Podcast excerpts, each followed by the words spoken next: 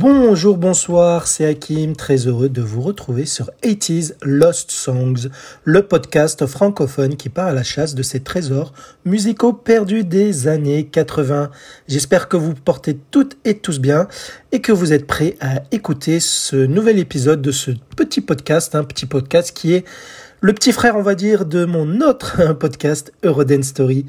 Voilà, donc 80s Lost Songs, où je vous présente à chaque fois une chanson euh, caractéristique des années 80, une chanson en général que j'ai bien aimée, qui m'a marqué et qui, j'espère, plaira à vos magnifiques petites oreilles. Alors, je ne le dis pas à chaque fois, mais si vous, voulez euh, me contacter, il y a toujours euh, les, adresses, les moyens de me contacter dans les notes de chaque épisode hein, que vous écoutez. Voilà, donc euh, et ainsi les liens aussi de toutes les applications de podcast où vous pouvez écouter les épisodes de 80s Lost Songs. Alors cette fois-ci, j'ai choisi, j'ai choisi une chanson orientale qui est sortie en 1989, même chez nous en France d'une grande chanteuse franco-tunisienne qui, qui s'appelle Amina. C'était son nom de scène, son prénom. Et la chanson que j'ai sélectionnée pour vous, c'est une très très belle chanson qui bouge bien, qui est euh, comment dire Je dirais que c'est de la synth orientale hein, parce qu'elle utilise du synthé, mais aussi une très grande touche euh, de, orientale, tout simplement. La chanson s'appelle Belly Dance, Belly Dance, qui veut tout simplement dire danse orientale. Je pense que cela parle à tout le monde quand je dis ça. C'est euh, comment dire C'est de façon, de manière abusive. On, on, la caractérise parfois par la danse du ventre, mais en fait, en réalité, ce n'est pas limité qu'à la danse du ventre. Et donc, pour faire bref sur la danse orientale, c'est un, genre de danse qui est euh, originaire d'Égypte.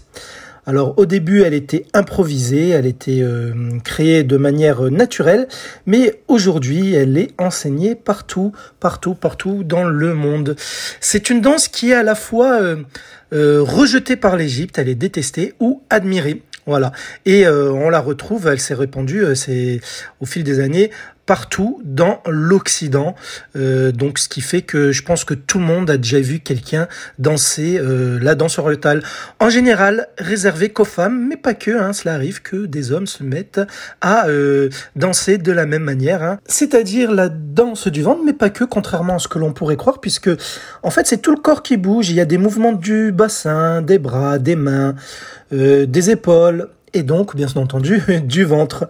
Voilà. Donc euh, en fait, c'est une danse euh, comme je vous l'ai dit qui est orientale qui est originaire d'Égypte, mais pour ce qui est des Français, ils ont découvert cette danse-là lorsque les, les, les soldats de Bonaparte euh, quand ils ont débarqué en Égypte, ils ont vu des femmes se déhancher bouger du ventre et cela a eu une connotation négative à ses débuts puisque la danse orientale était assimilée à euh, à une invitation à euh, coucher en fait à la prostitution quoi. Voilà.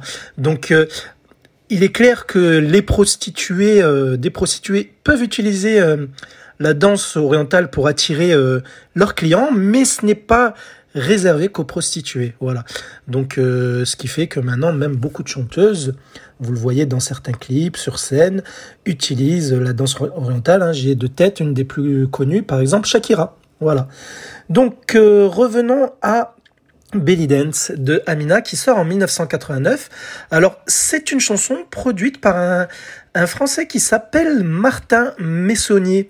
Donc euh, il a il a été en fait c'était un journaliste qui bossait pour Libération que vous connaissez certainement hein, si vous vivez dans, dans le pays. Et euh, il est connu pour avoir produit entre autres euh, quelques albums, dont de Khaled. Khaled qui est l'un des plus euh, grands chanteurs du rail célèbres, en tout cas connu en France. Je pense qu'avec Cheb Mami et Rachita, c'est l'un des plus connus. Donc il a produit donc un de ses albums ou plusieurs même. Et euh, surtout, ce Martin euh, Messonnier, pardon, il est connu pour avoir euh, organisé le premier festival de rail en France. C'était à Bobigny, c'était en 1986. Voilà, c'était le tout premier concert qui a, eu lieu dans notre pays où plein d'artistes euh, arabes sont venus euh, performer, comme j'aime bien le dire, euh, la musique du rail, donc la musique en général d'Algérie et pas que, du Maghreb exactement. Et donc Martin Messonnier produit la chanson Belly Dance d'Amina qu'il coécrit avec elle puisqu'Amina a écrit les paroles. Donc des paroles qui sont, vous allez le voir quand vous allez écouter euh, la chanson en fin d'épisode, euh, mixtes, je dirais. On entend de l'arabe et même de l'anglais, hein, quand elle dira euh, Don't be so shy, par exemple, ne sois pas si timide. Alors ce qu'il faut savoir, c'est que Belly Dance est euh, le premier single de son tout premier album qu'elle sort la même année, en 1989, qui s'intitule euh, Yalil. Mais avant de vous parler de Amina, eh bien si vous avez vécu à mon époque, toute la France la connaissait au moins en 1991, puisqu'elle nous a représenté donc la France, au concours d'Eurovision, donc en 1991. Et elle est, euh, on peut le dire, arrivée première.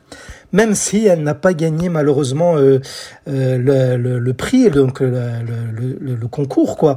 Pourquoi? Parce qu'elle est arrivée première ex donc avec la Suède. Donc c'était ce concours était organisé à Rome à ce moment-là.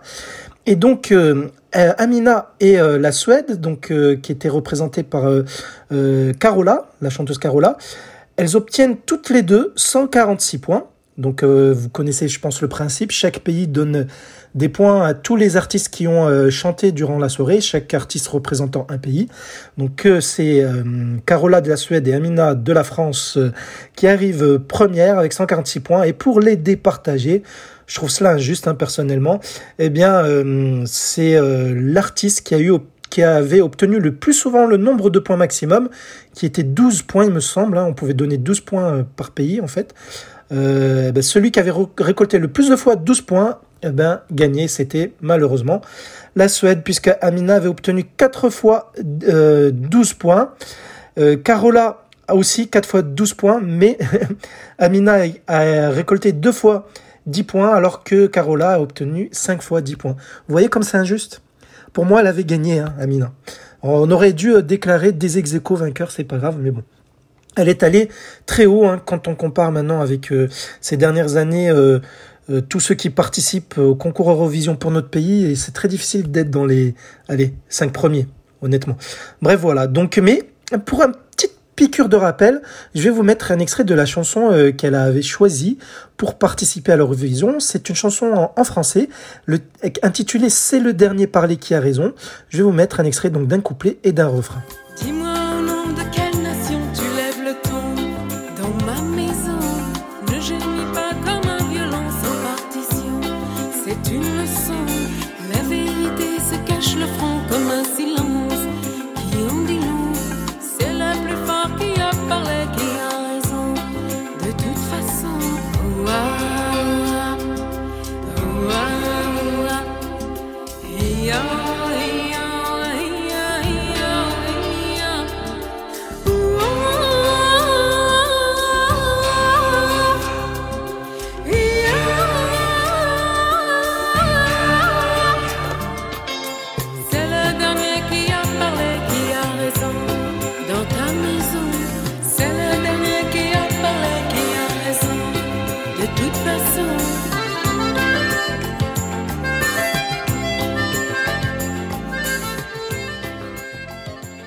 Elle est toujours très jolie cette chanson. Voilà, donc c'était le dernier qui a parlé de Amina. Et euh, Amina, donc de son vrai nom, Amina Anabi, euh, elle est née à Carthage, en Tunisie, en 1962. Alors je vous ai dit qu'elle est franco-tunisienne parce qu'en fait son père est français et sa mère est donc tunisienne. Mais elle va grandir en Tunisie, elle va être élevée par sa mère qui est euh, d'ailleurs qui travaille dans la musique, puisqu'apparemment elle est musicienne et compositrice. Euh, donc elle vivra avec sa mère suite au divorce de ses parents, et elle viendra vivre en France en 1975. Donc elle va suivre tout simplement sa mère et va s'orienter très jeune à une carrière musicale. Elle va apprendre la danse, le chant, le chant euh, normal classique et le chant arabe, le chant égyptien, le chant traditionnel en gros, voilà. Et euh, donc sinon, euh, elle va rencontrer euh, aussi un certain Wassis Diop, un rocker sénégalais qui vont tous les deux, ils vont souvent bosser ensemble. Voilà. Sinon, en dehors de la musique, ah bon, elle va se faire connaître en 89 grâce à son premier album Yalil, mais elle ne va pas s'arrêter là dans la musique. Elle aura d'autres albums. Hein. Elle, va en elle va en avoir trois exactement et plusieurs singles. Euh, jusqu'en 99. Et euh, elle va rester toujours dans le métier de la musique parce qu'elle assurera des fois des lives, etc. Mais elle ne fera pas que ça puisqu'elle sera aussi euh, actrice. Dans le cinéma français exactement, puisqu'elle va, elle va jouer euh, dans dans un film de Claude Lelouch par exemple, La Belle Histoire, c'était en 92. C'était un film qui avait euh, fait du bruit à ce moment-là. Je m'en rappelle, j'étais tout jeune, je ne l'avais pas vu à cette époque-là, mais euh, cela, les médias en parlaient beaucoup. Elle a joué aux côtés d'Anémone, elle a joué dans dans plusieurs films français, des, des petits films français. Bon, elle avait souvent un second rôle, mais elle est assez présente dans le cinéma. Dès 1990, elle joue, hein, jusqu'en 2011, d'après sa filmographie. Et pour ce qui est du clip, alors, je, alors comme cette chanson, euh, ça ne sera pas le cas comme pour les épisodes précédents, elle ne fera pas de score en France, elle ne se classera pas dans le top 50 malheureusement, mais heureusement qu'à ce moment-là, euh, le clip était souvent diffusé. Alors c'était de mémoire, hein, je dis bien de mémoire, c'était sur la chaîne MCM si je me trompe pas, puisque je n'avais pas MTV et euh, je pense pas que sur M6 on passait euh, on passait beaucoup de clips à ce moment-là. Donc c'était sur MCM et le clip est simpliste mais il utilise pas mal d'effets des effets euh, qui se dessinent sur le visage d'Amina ou sur le décor. En fait, elle est, elle, est euh, debout en train de chanter, de danser, et elle est entourée d'une sphère métallique hein, qui tourne autour d'elle. Voilà, et il y a des danseurs qui sont dans le décor, très sympathique à regarder. De toute façon, vous allez le, voir, c'est une chanson très mélodique qui peut être dansante, mais qui donne envie de la fredonner, même si on ne comprend pas forcément les paroles. Et elle a une voix vraiment euh, spectaculaire, je trouve, surtout quand elle chante en arabe. Voilà, elle a vraiment, euh, je trouve, un don vocal qui euh, mérite de se focaliser sur elle et sur sa carrière. Voilà pourquoi je, veux la mettre en lumière via ce podcast. Heureusement, cette chanson est sortie euh, fin 90, fin 80, des années 80, pardon, donc 89, voilà. Parce que si elle était sortie en 1990, hein, ça aurait été le même problème que pour un des épisodes précédents avec Dana Dawson, où je n'ai pas pu vous sélectionner son Romantic World, hein, qui sort en 1990.